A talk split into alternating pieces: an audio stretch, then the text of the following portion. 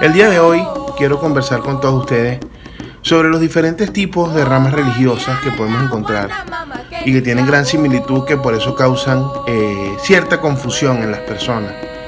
Y una de las ya comienza una nueva entrega de, bases fundamentales de la iniciativa de Iguoro es aclararle a las personas sin revelar secretos qué es cada cosa para evitar confusiones, para evitar estafas, para evitar problemas posteriores.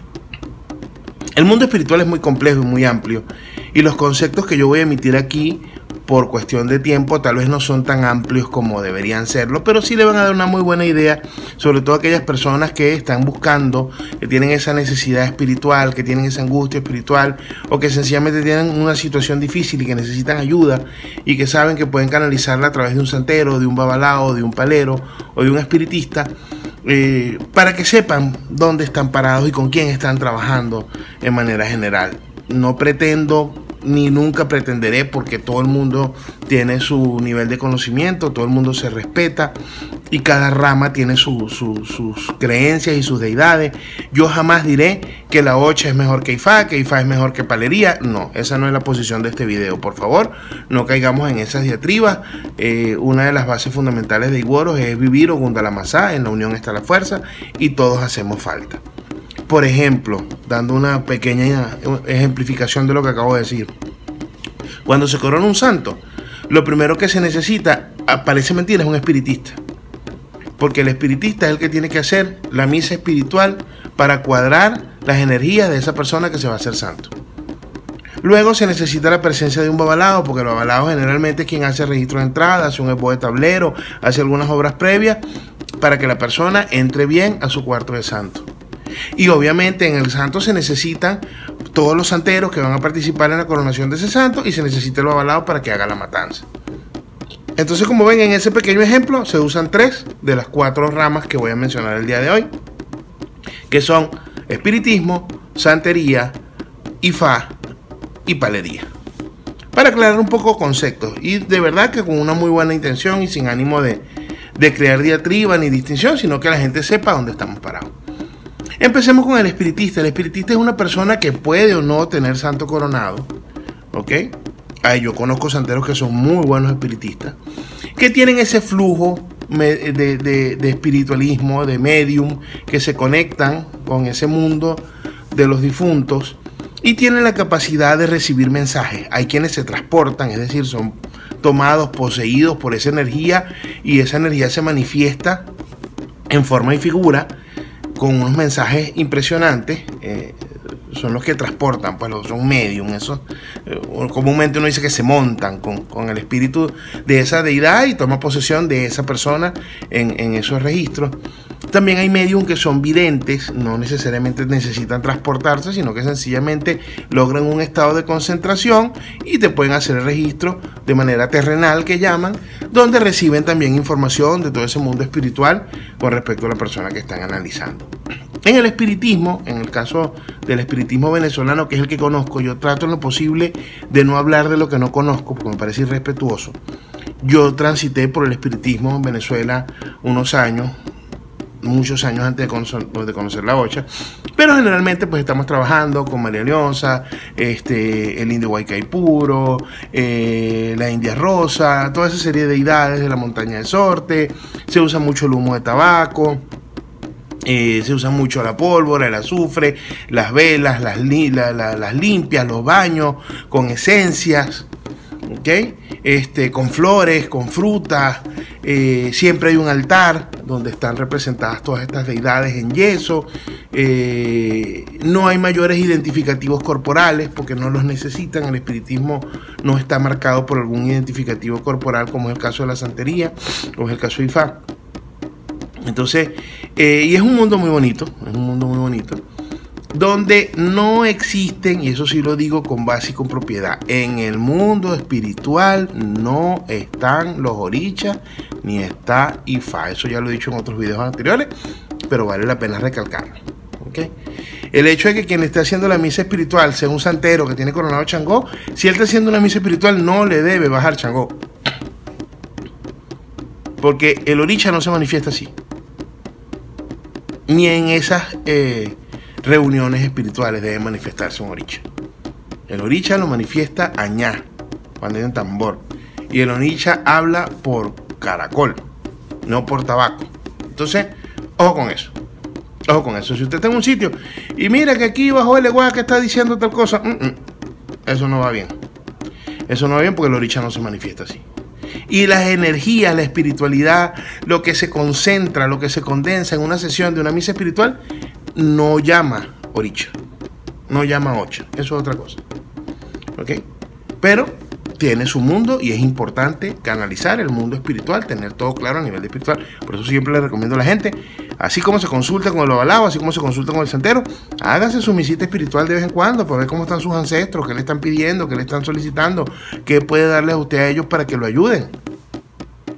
Porque no siempre es pedir para mí, también hay que dar. También hay que hacer misa, también hay que hacer honra, también hay que hacer eh, ponerle atenciones a los muertos. No es nada más, ay, yo tengo un problema, yo tengo un problema la cosa es dando y dando. ¿Ok?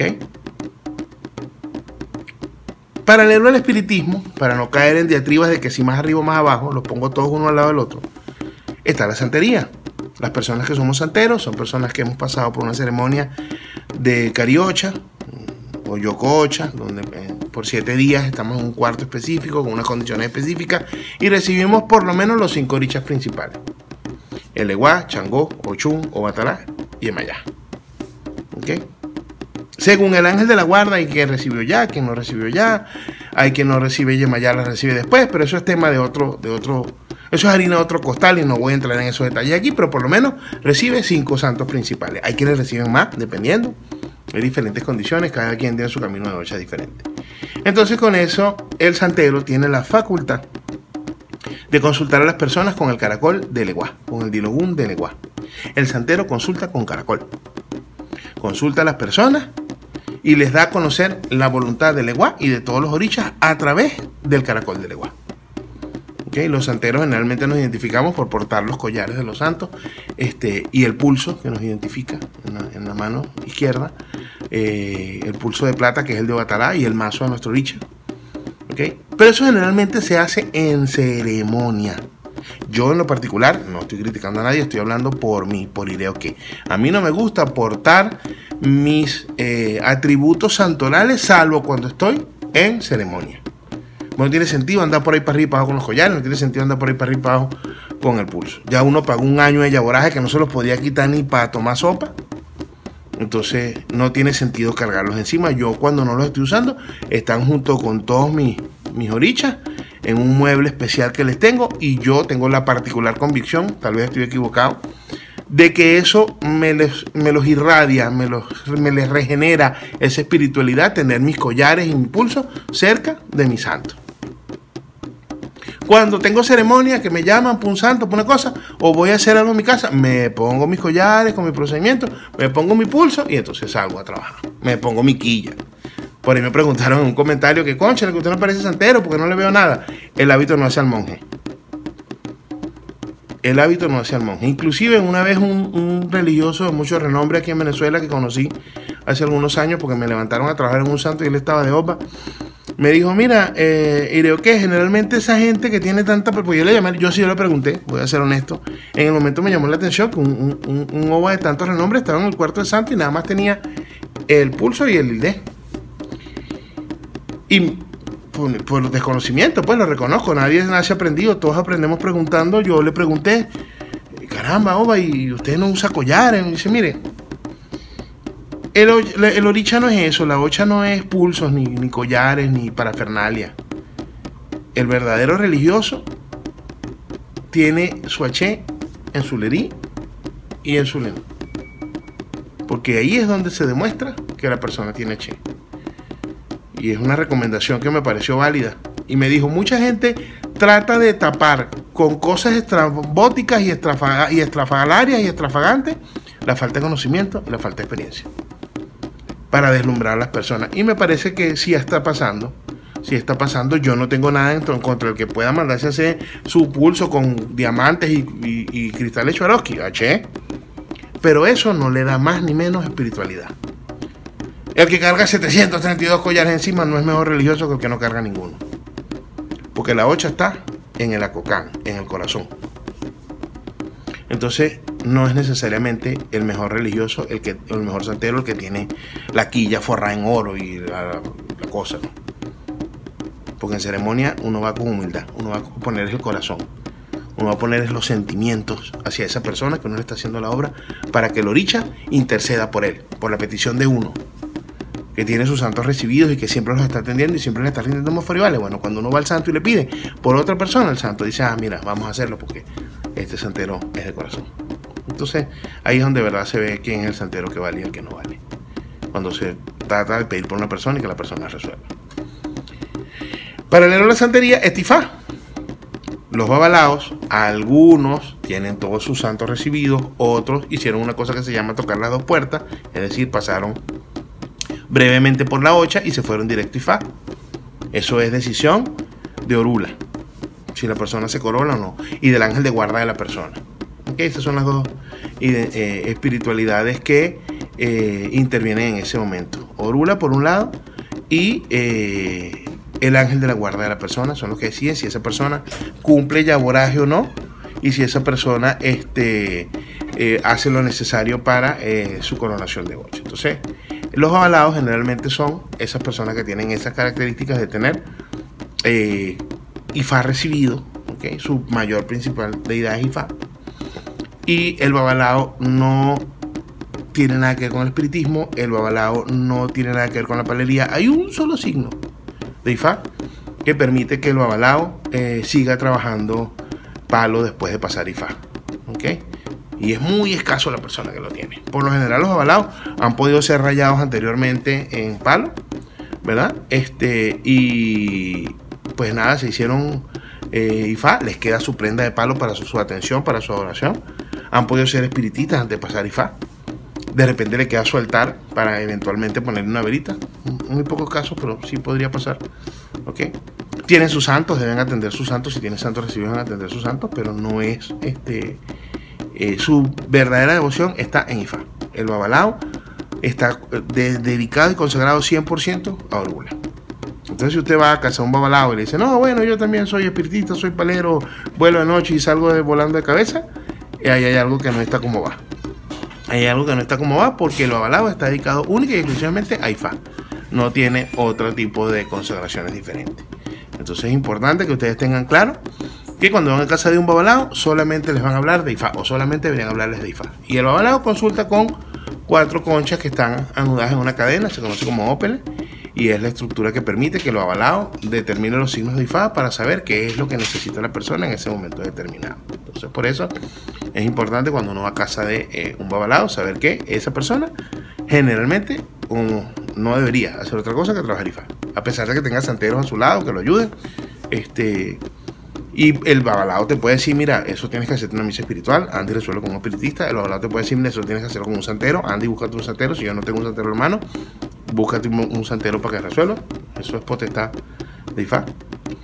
Y eh, por último, la cuarta rama sería la parte de la palería, de la cual conozco menos, y, siempre lo he dicho en mis videos, yo tengo nociones básicas de palo, mayombe, no, no soy palero, ni soy rayado en palo, por eso no profundizo mucho.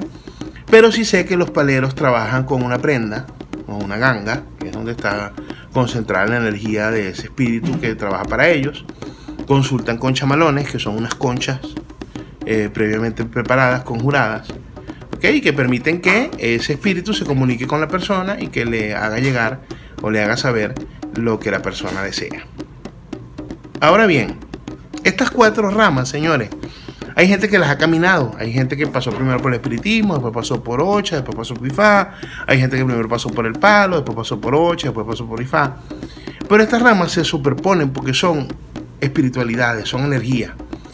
Y a mí en lo particular, cuando una persona me dice, no, yo soy santero, palero, espiritista, babalao y, y, tiro las runas y salgo anoche, a mí eso me da mala espina. A mí aire, ok, y se los comento para el que le sirva.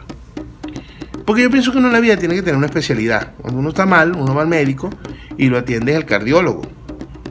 Por ejemplo, si te tiene que ver el corazón o si te está viendo el estómago, entonces vas al internista o vas al gastroenterólogo. Si tienes un problema con el ojo, vas al oftalmólogo. Pero entonces imagínense ustedes que ustedes vayan a un doctor que sea cardiólogo, traumatólogo, internista, oftalmólogo. No tiene lógica. Porque ser babalao, ser santero, ser espiritista, ser palero requiere dedicación. Entonces no se dejen impresionar, sobre todo aquellas personas que están empezando a incursionar en estos caminos espirituales, porque las personas les digan que hacen más cosas. No, eso no tiene sentido. En ningún ámbito de la vida. Por ejemplo, si ustedes van a necesitan un problema, hago otro ejemplo sencillo. Si tienen que un problema en la casa con una, con una tubería, ustedes buscan un plomero.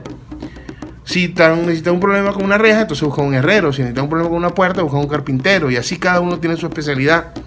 Generalmente los toderos uno comúnmente los llama aquí en mi país chapuceros. Son gente que termina haciendo las cosas un poquito mal porque no tiene la especialidad.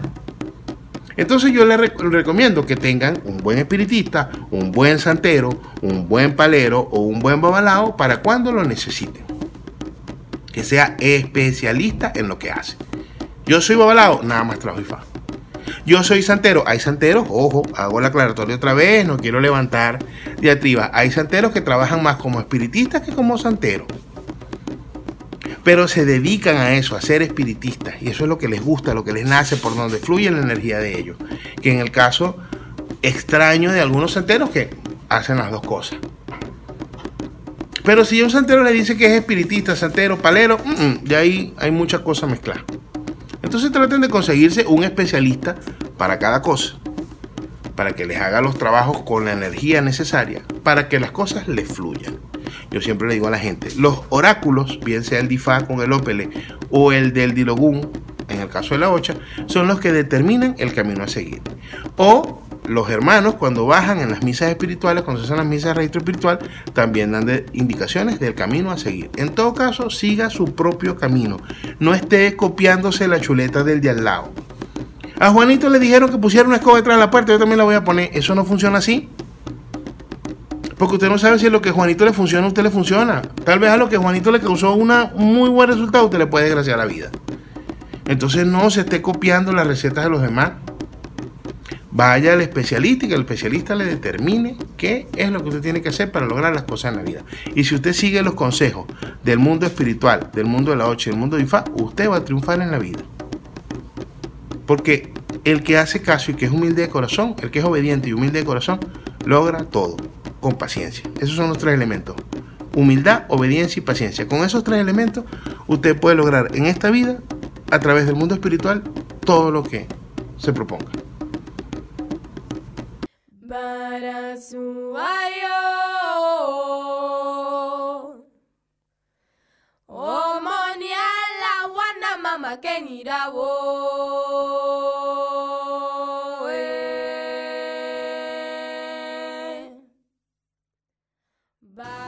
Les habló Jesús Verde Ireoque Olobatalá, director y fundador de la iniciativa iguoros.com. Muchas gracias por su sintonía y hasta una nueva oportunidad.